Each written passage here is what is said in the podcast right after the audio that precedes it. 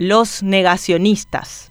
Los casos de chikungunya alarman por las inusuales consecuencias de la enfermedad en Paraguay, que ya suma más de 40 muertos. La situación, delicada de por sí, se agrava aún más por el daño que los negacionistas están ocasionando en una población que es víctima del caótico sistema público de salud y que en consecuencia confía más en el vecino que en un médico.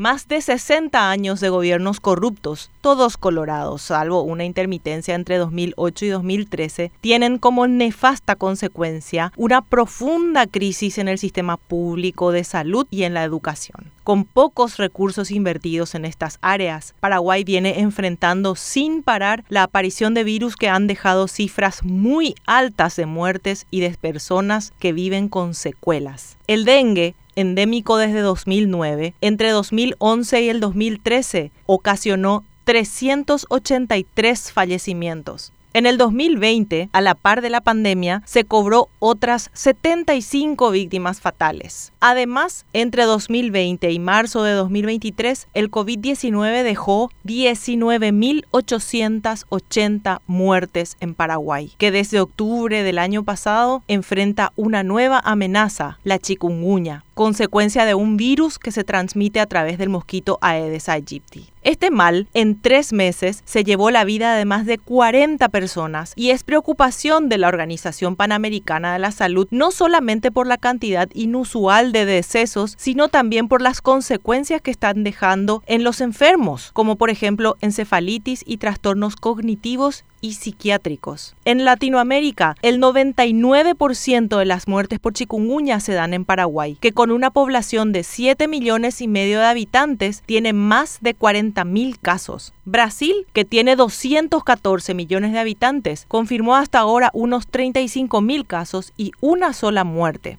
según la OPS. Pero los negacionistas, los mismos que habían afirmado que las vacunas contra el COVID eran peligrosas y que instaban a la gente a no vacunarse, que hablaban de un plan mundial para eliminar a la población, los negacionistas ahora afirman que la chikungunya no existe, que no puede ser un mosquito y que es consecuencia de la vacunación anti-COVID. Comentarios como no vayas al hospital, ahí te van a matar, llenan las redes sociales. Todo es una gran mentira. La epidemia es una gran neumonía debido a la mezcla de las vacunas contra el COVID y la picadura de mosquito, afirmaba una persona, por ejemplo. Días pasados, una niña de 8 años falleció de chikungunya. Sus padres la llevaron al hospital después de 5 días de fiebre. Menoscabar una enfermedad que está teniendo consecuencias hasta ahora desconocidas es criminal. Pero los negacionistas, con sus teorías conspiranoicas, seguirán sembrando desconfianza y temor en la población, porque las personas vulnerables y con miedo son más manipulables. Apetitoso escenario para los operadores políticos que salen ahora a la casa de votos a cambio de todo aquello que debería haber, pero que no hay en el sistema público de salud.